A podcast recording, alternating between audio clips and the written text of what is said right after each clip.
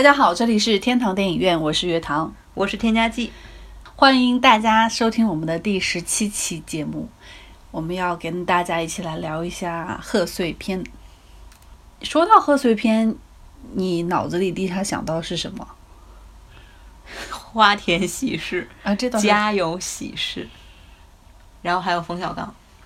哦，冯小刚做了好多一大系列的那些玩意儿。对，还有没有别的？没了。其实我脑子里之前一直都没有贺岁片的概念。嗯，贺岁片的话，觉得它就是在寒假的时候播放的电影电视剧，所以我的脑子里一直觉得贺岁片就是《新白娘子传奇》和《三国演义》。没有《西游记》吗？我们当时可能没看《西游记》，就是那个《新白娘子传奇》太受欢迎了，年复一年，年复一年，年复一年的播，然后之后就播《三国演义》，但我实在是不爱看《三国演义》，后来。因为学电影的话，就看了很多电影，就像你刚刚讲的《花田喜事》啊，《家有喜事》啊，还有就是《甲方乙方》啊那些个什么电影的话，但是就是不是在贺岁的时期看的，就把它当成一个电影在看，而且当时也没有觉得哦，它就是所谓的贺岁片，觉得欢欢乐乐的、愉愉快快的，挺好的，就这样。你小时候没有看过什么电视剧吗？就是在寒假的时候播放的。哦，你说这个有一个电影一点都不欢乐。叫做过年，是那个黄建中导演的，里面有葛优，有赵丽蓉。我记得啊，我我们不是也跟黄建中导演聊过这个事儿吗？对对对。但是他他是在贺岁档播的吗？因为我也不是在贺岁，我我不记得他是不是最早是在贺岁档上映的，但他确实是在过年的时候电视台就会播。你是认识了黄建中之后才看的？不是不是，我是上大学的时候看的，之后认识黄建中的时候有跟他聊这个嘛。但是过年真的是一个很现实主义题材的电影，那个很酷。对，就是他一点儿都不是那种欢欢乐乐的气氛，他好难过的那个电影到后面。但是他每年过年的时候，就是电视台一定会放。哦，那个电影真的很奇葩，就是就是我说的是褒义的奇葩，真的是很棒那个电影，大家真的可以去看一下。我现在就开始推荐吗？好，再见。推荐完了就可以 再见了。言归正传来说，你刚刚说到过年还有别的吗？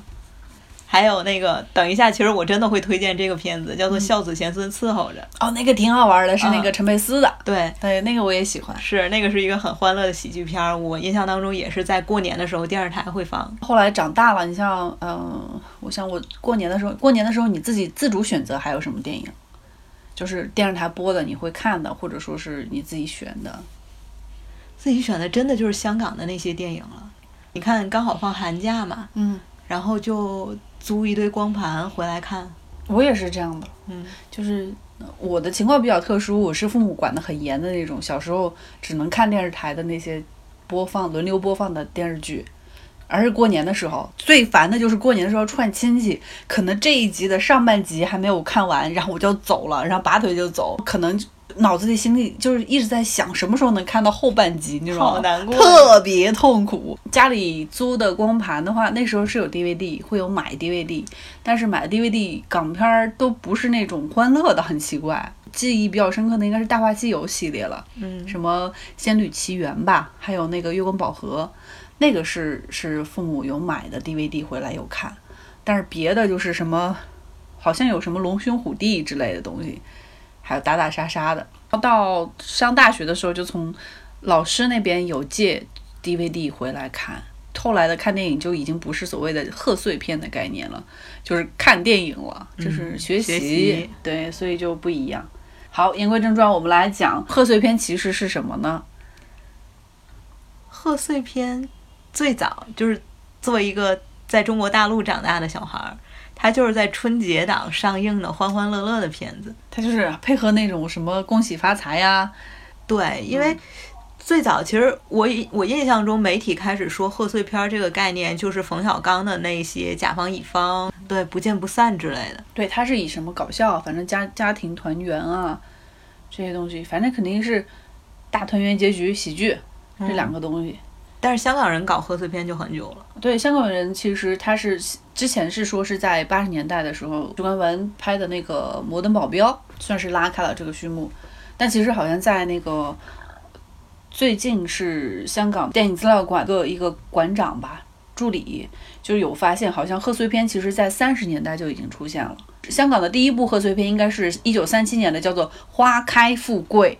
是不是很洋气？对，真的就是那里很贺岁，对，恭喜发财那好种感觉雍，就是好雍容华贵的感觉。香港八九十年代真的出了好多欢欢乐乐啊，就很适合在这种过节的时候看的。对，我记得还有一部叫做《唐伯虎点秋香》，那个其实是后期了，那是周星驰的，对吧？对吧？周星驰的对，你看早期的就是许许氏兄弟的那些，最佳拍档。对，然后还有就是沈殿霞，我记得我我爸妈小的时候最早跟我说沈殿霞就是富贵逼人，然后这都是八十年代，然后就后来新艺城、黄百鸣他们拍的那堆什么《家有喜事》啦、《花田喜事》啦，然后再有就是像是呃周星驰的那些《唐伯虎点秋香》了，然后后来就是再加上那个成龙。啊，成龙的一些武侠片，就是动作片吧，会会会进来，像是他在他在呃成龙在八五年的时候，其实有拍一个警察故事，也是洪金宝导演的，那个时候也也好像也挺好的。成龙的《红番区》应该是在一九九五年的时候在在中国内地应该是上映，那个时候就是中国内地首次以就是叫做叫它这个叫做贺岁，片但其实《红番区》一点都不是那种传统的贺岁片的那种概念。对，它是一个还蛮深沉的那种戏剧，就是 drama。你如果要按照电影分类的话，它就是一个剧情片儿。所以它也没有那么叫什么喜剧啊，也不是欢乐的啊，合家欢就更加不可能了啦。它是把这个概念给拖上了中国的这种电影的舞台。对，然后后来不就是冯小刚刚？，冯小刚从九七年开始拍《甲方乙方》，然后每年一部，耍贫嘴、小品式的这种，是的，对，就是贺岁片，然后每年都在拍。不见不散啊，手机啊，大腕儿啊，这些就是大家觉得可以耳熟能详的一些台词啊，这样的桥段。可惜我看冯小刚的这些电影的时候，都不是在贺岁档，而是只是在研究冯小刚的时候看的，看到他的电影。我应该都是在那会儿贺岁档的时候看的。你在贺岁档看的电影或者是电视剧，你哪些你比较记忆深刻的？我记忆最深刻的是《大富之家哦，为什么记忆深刻呀？》，因为那个是小时候看的，而且他的演员非常的有名。小时候你也觉得很有名吗？对，小时候我也觉得很有名，因为我是港剧迷。嗯，然后你看那里面有谁？刘青云，对，早就看过那个那叫什么《大时代》了，嗯所以肯定知道刘青云。然后袁咏仪，然后郑裕玲，我小的时候看过好多港剧，都是郑裕玲演的，因为她主要的电视作品都是在八十年代。然后还有谁？张国荣啊，毛舜筠，就是今年的香港电影金像奖最佳女主角，二零一八年的，对，都是这些人。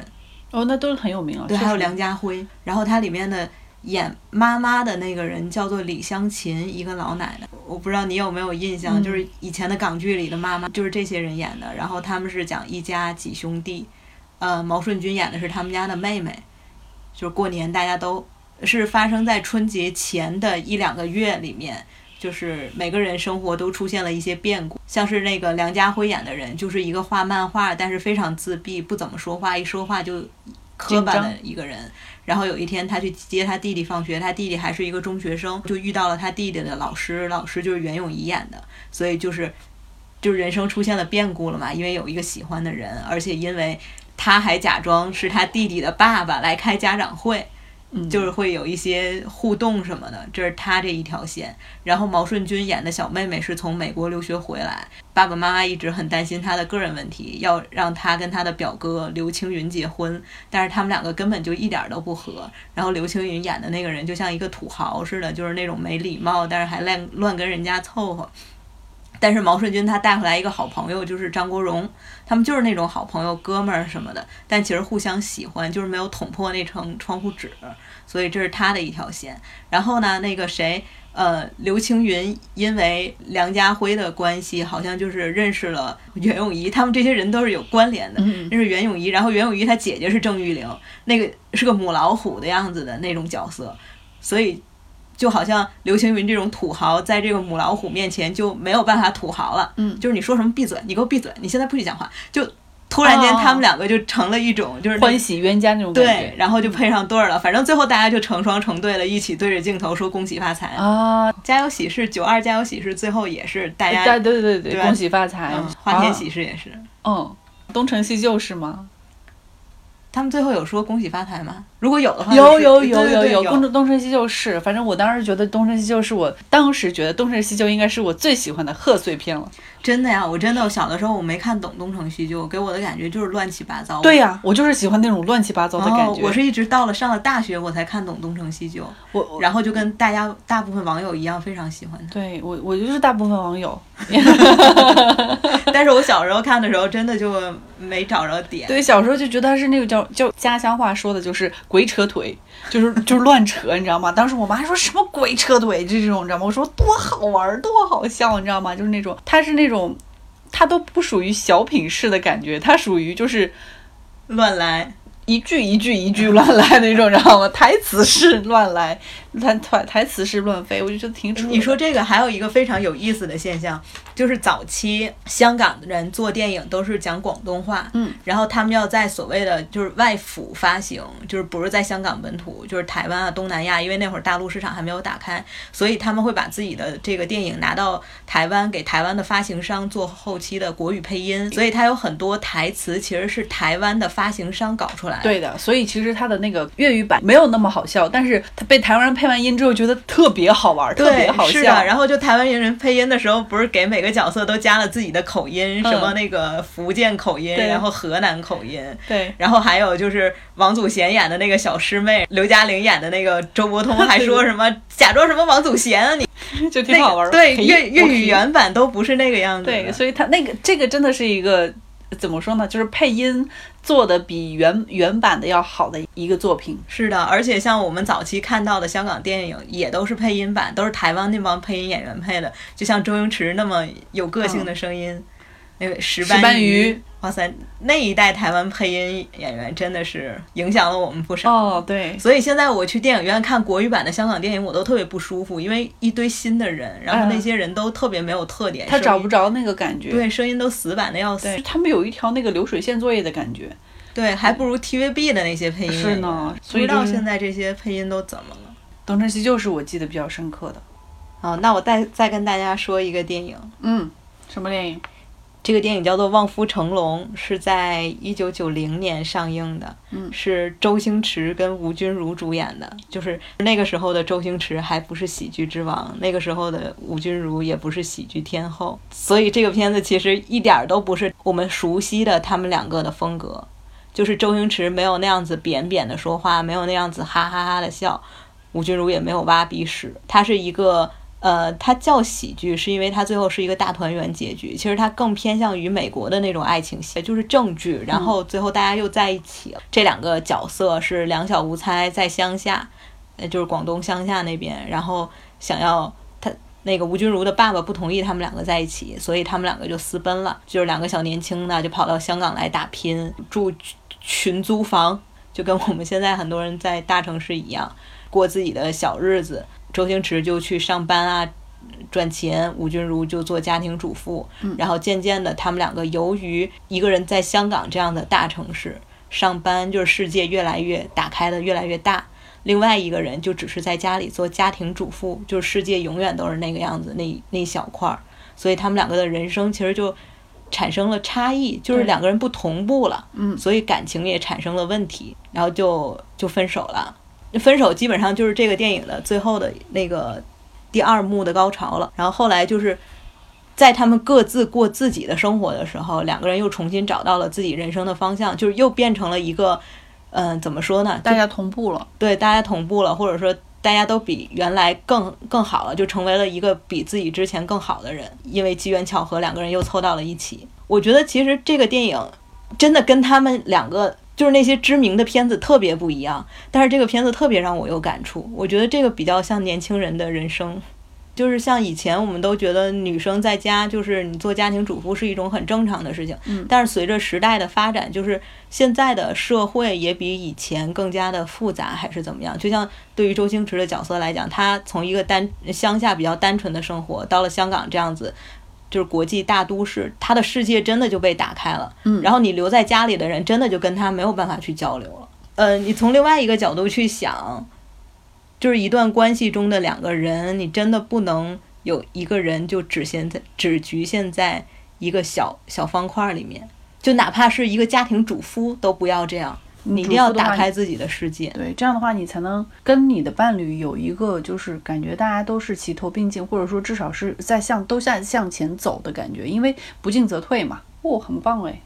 是的，所以我很推荐大家这部电影，叫做《望夫成龙》。我想推荐一部电影呢，不是华语片，但是我觉得挺挺好玩的，挺有意思的。它有点就是怎么说，有点有点英式的那种 dry，就是比较干的那种幽默在里头。我觉得。然后这电影叫做《酒会》，呃，英语叫做《The Party》，二零一七年的一个片子，导演是莎莉波特。嗯，不是哈利波特，对，是哈利波特，Sally Porter，not Harry Potter，是个英国在英国人，所以呢，他的他的幽默就是很英式的，很很有趣。他是在二零一七年的时候在柏林电影节上有播出，就是在讲搞了就是搞了一个 party，然后结果就是在这个 party 中间就是有人死了，然后他们就是一堆女性朋友如何来处理这样的一些事情。所以他们现场有柯南吗？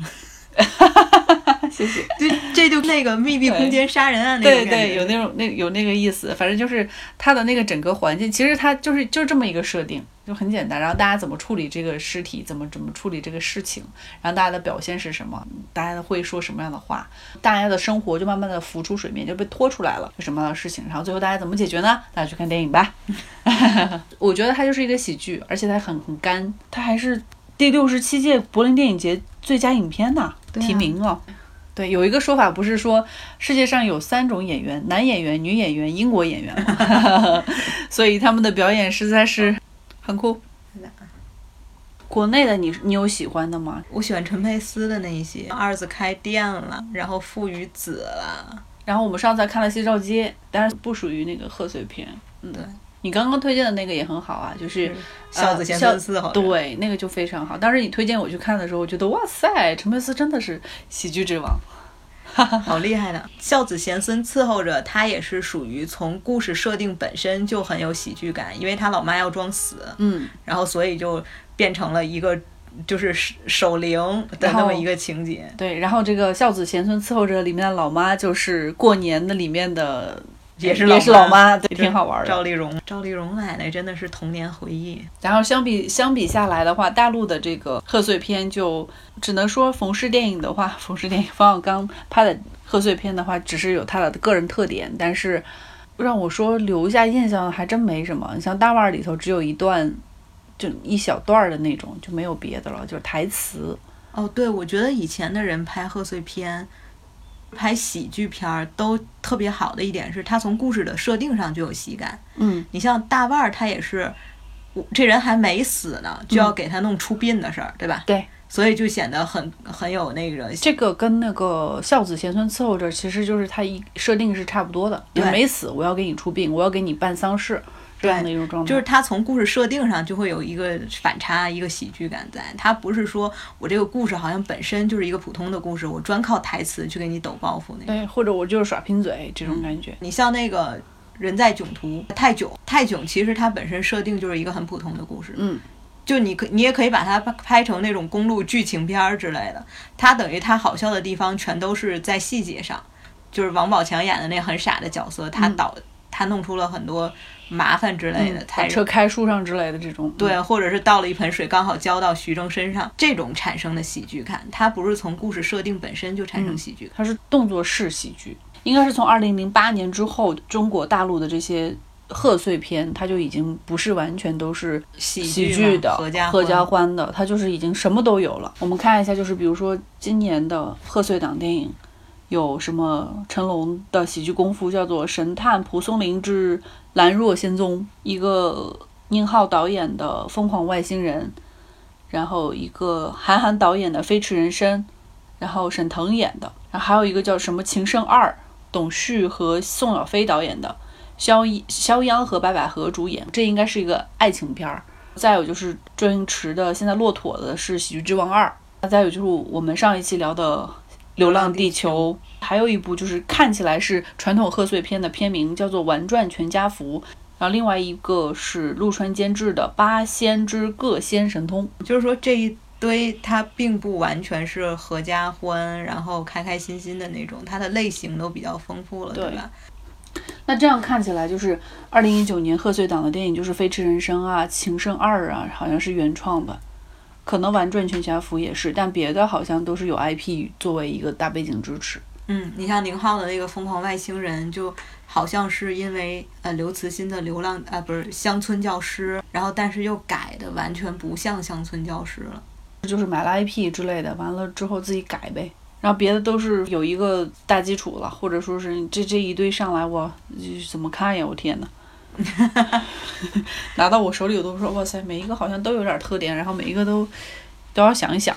哎，如果是你的话，你会去看哪个？天哪，我真的会看演员去选哎。嗯，你你知道我是演员挂的，我知道你是演员挂的，那你会看谁呀？疯狂外星人和流浪地球，流浪地球昨天说了，就是流浪地球里面有吴孟达，然后好像吴孟达从终极版预告看吴孟达的台词还是什么，我们摊上大事儿，对，就特别分裂，你不觉得吗？因为摊上大事儿了，现在在在我们日常的语境里，它是一个戏谑的说法，嗯。然后又让吴孟达讲出来这句话，然后你放在那么一个灾难情境当中，对啊，然后就太分裂了，对，就就不知道是什么，而且他的配音还不好，对，觉得配音很奇怪。当时我看到那个卢红说，哦，这是吴吴孟达吗？那种感觉，太奇怪，对，我不知道会是一个什么调调，我不知道，反正我我现在觉得是个基辅的调调，俯然看人机。其实我一点都不服，但是他人家是这么配的，因为你说你看电影的时候，你不就是听人家怎么说，然后看人家怎么表演嘛，对不对？那人家要这么搭配，你能怎么着呢？我觉得应该也有人会像我这样子去看这个场景。然后《疯狂外星人》，我想看沈腾，《飞驰人生》也有沈腾，但是因为我实在不喜欢韩寒，我做不了决定去看哪一部哎，因为每一部对我来说 都没有什么吸引力，对，都没有什么吸引力。因为宁浩的东西的话，就是宁浩的那种风格嘛，哈哈一笑就过了，总觉得有点浪费钱。然后成龙的喜剧的话，嗯，好吧，我先不想吧，到时候就是蔡丁壳吧。嗯，想想就是会抓个阄去看一部周星驰的《喜剧之王》，最近好像也是被炒红了天。那是因为他是周星驰嘛。然后，但其实说实话，《喜剧之王》第一部我就不怎么的喜欢。在我看来，就是一般这种被封上神坛的人，大家都很少会说他坏，就说他不好，或者是你一说他不好，就会被人骂死。嗯，所以就是很多人，要不然你选择不说。对，就是在我看来，自从周星驰他自主的去做他的电影，就是没有其他的导演跟他一起啊，等等。他的电影就没有那么发光了。对，是的，嗯，因为之前他是个演员嘛。是的，之前他演的话，他确实就是，比如说他自己能够发挥他演员的一些特征，然后导演的话，他要编排的东西可能会更多。他被推上神坛，我记得好像是是少林足球还是功夫啊？那，你看他早期就是有挂他导演名称的电影，就还有其他人，然后但是从少林足球开始就是纯他自己。导演了，然后他也是编剧，后面就变成了他可能真的是那种，嗯，就是我们不是讲喜剧，有一种说法是喜剧的内核是悲剧，就是他可能是一个思考比较多的人，自己为人也比较腼腆跟深沉，然后但是当他自己作为一个完全导演的时候，他把这种所谓的悲剧内核都放大了。少林足球有赵薇的那一个，对吧？嗯，就是前面大家都好可怜啊，我都要看哭了。我一点都不觉得它是喜剧，然后它所有喜剧的点都是那种特别就很周星驰式的呀。对，但是它不是像早期那种是有那种嗯幽默和智慧在。他后来就是像少林足球里面的那种喜剧，真的就是咣当我摔一跤，我动作式的，对我吃个狗啃屎，然后来笑，或者是把赵薇弄得那么丑，然后要那种反差感来笑。我觉得就跟以前的特别不一样。我觉得你这种反差感，你刚刚讲那个反差感，在那个《喜剧之王》第一部也有，但是他那个反差感隐的隐藏的比较深。反正我不知道为什么《喜剧之王》就被封上了神台。有一种说法，就之前有一些从事电影或者是电影评论的人去分析他那个镜头的运用，然后让就普通观众觉得，哇塞，这个片子原来这么深，有深度，这不是基本的吗？对吧？然后还而且就是我知道他们分析的就是那一段什么，就是那个女孩呃张柏芝演的那个角色，从他家出去，然后到那边儿，然后出门，然后他跟张柏芝说：“我养你啊！”就那一段嘛，那一段都就是分析都都都烂了都。就普通观众可能看到了别人的分析，就会觉得说，哦，这个导演好有想法，他在这些地方是有设计的，他并不是一个普通的剪辑或者是普通的切镜头，而是有意义在的，等等，就会从这个视角去看待这个导演，或所以就会觉得这个导演哇，好厉害。因为其他的电影很少有人会专门去分析一场戏。就假设我现在做了一个专门去分析冯小刚的，你看他这一场戏怎么怎么样，也可能观众就会对冯小刚有另外一种。好吧，嗯，你说的我豁然开朗。呃，不管怎么样，他的表演还是可以的。对他的表演，对他表演是挺好的。然后他的他有自己一套一套表演的体系吧。《喜剧之王二》的话，嗯，不知道为什么，反正《喜剧之王》的第一部的时候，我看到的时候就有一些尴尬。我我现在看二的那个宣传片的话，也是有点尴尬。而且我觉得《喜剧之王二》它很重要的一点是，它都是大陆演员去演，嗯，那会很违和。对，就是香港人，他们有一套自己的表演方法，那种表演方法是有一种特殊节奏在里面的。你如果掌握不好，它就很混乱。就比方说，我们如果看香港演员啊来大陆演戏，就就说你那一段《漫画威龙》，我记得你也给我给我拉过。对他那个情境是一开始陈百祥演的那个角色就是一个迷弟，周星驰是一个拳手。迷弟就来找拳手，就是那种花痴，结果就还在那个换衣服的房间里面，所以当时周星驰只穿了一个短裤，陈百祥没有站好，就趴在了他身上，结果张敏演周星驰的女朋友就进来了，然后一看，哇，你们在搞基之类的，嗯这个是他的前置情景。接下来一场戏就是周星驰在家里准备要搬家，他就是混不下去了，这个时候。他的好朋友就是梅小慧演的姑娘来找他诉苦，因为他爸逼他相亲之类的。就是正说着一半呢，梅小慧他爸就来了，所以梅小慧要藏起来。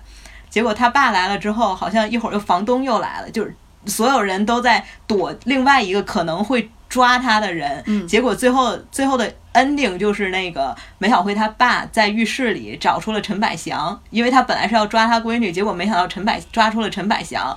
那个爸爸就说，就跟周星驰说啊，原来你果然喜欢后庭花之类的这种娱乐，但是周星驰就为了要。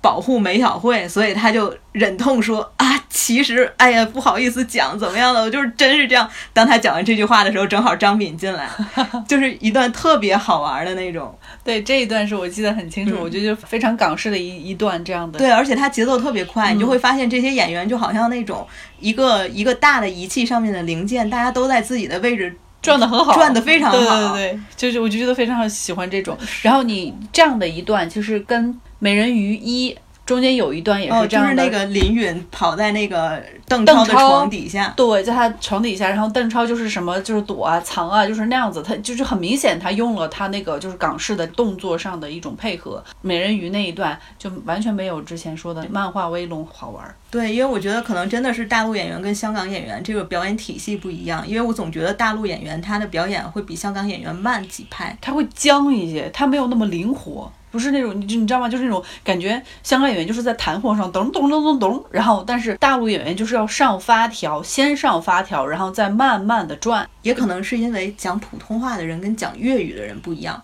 因为讲粤语的人节奏感更强。东成西就他的配音，他是配上了那个那个音跟他的动作配起来一下就好了。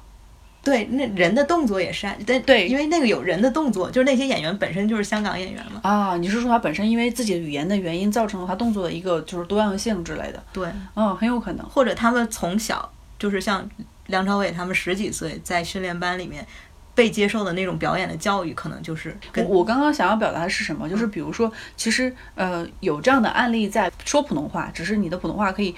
抑扬顿挫，你可以快慢，对不对？你不是说我说话只能这样子匀速的说，我可以这样子很匀速的说，这样子很快，或者这样，就是它会有一个语言的节奏感，通过语言的节奏感来调整你的身体节奏感，这也是一种表演方式啊。对对对，你说的这个让我想起来那个就是早期朱时茂和陈佩斯的那些小品，其实他们两个就是那种说话语速，并不是像现在，比方说现在。呃，《如懿传》或者是《人民的名义》里面这些片子，好像大家说讲话都非常慢。他们都是讲广播剧的，对。然后，但是你看那个陈佩斯他的小品里面，他们真的会用语言的节奏去带这个这场戏的情绪之类。当然说表演是语言和动作嘛，整个一个一个结合。那就是说，那如果他在语言上没有一个突破的话，你动作上你只有一块突破是不行的嘛。普通话其实也可以说的比较快。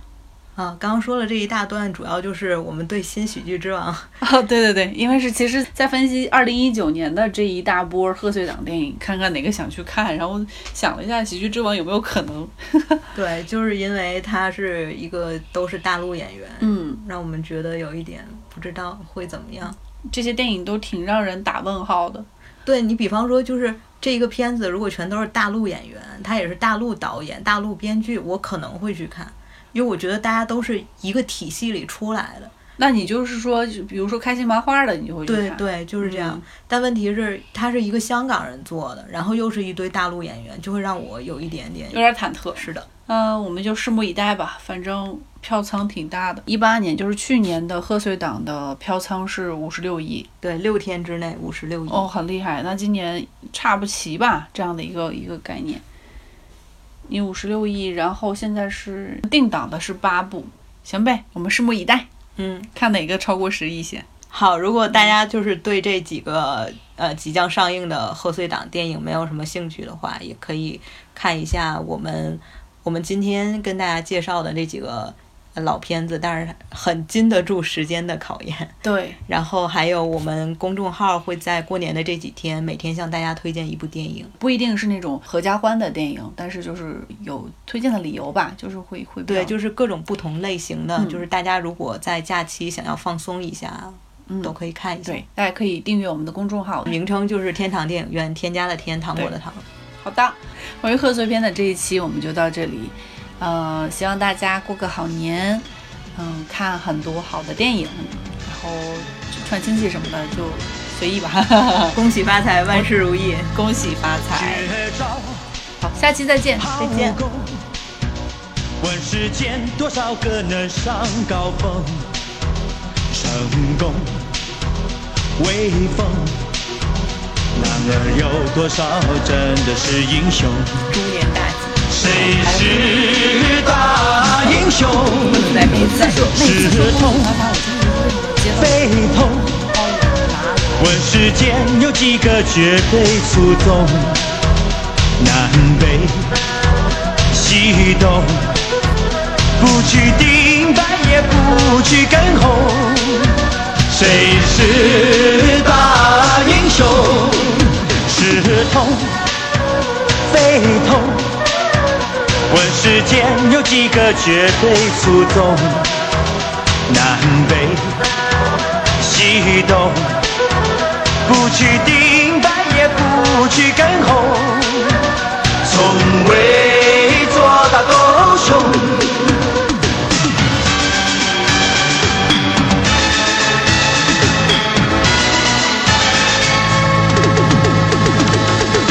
我的爸爸。是大顽童，我妈妈也嫁给他这个老公。比起成龙，还要威风。男儿到此还是不是英雄？谁是大英雄？问爹，问我妈，问遍青天白日满地红。在这。世界上，男儿到底算是龙是虫？谁是大英雄？问爹，问我妈，问遍青天白日满地红。在这世界上，男儿到底算是龙是虫？谁是大英雄？谁是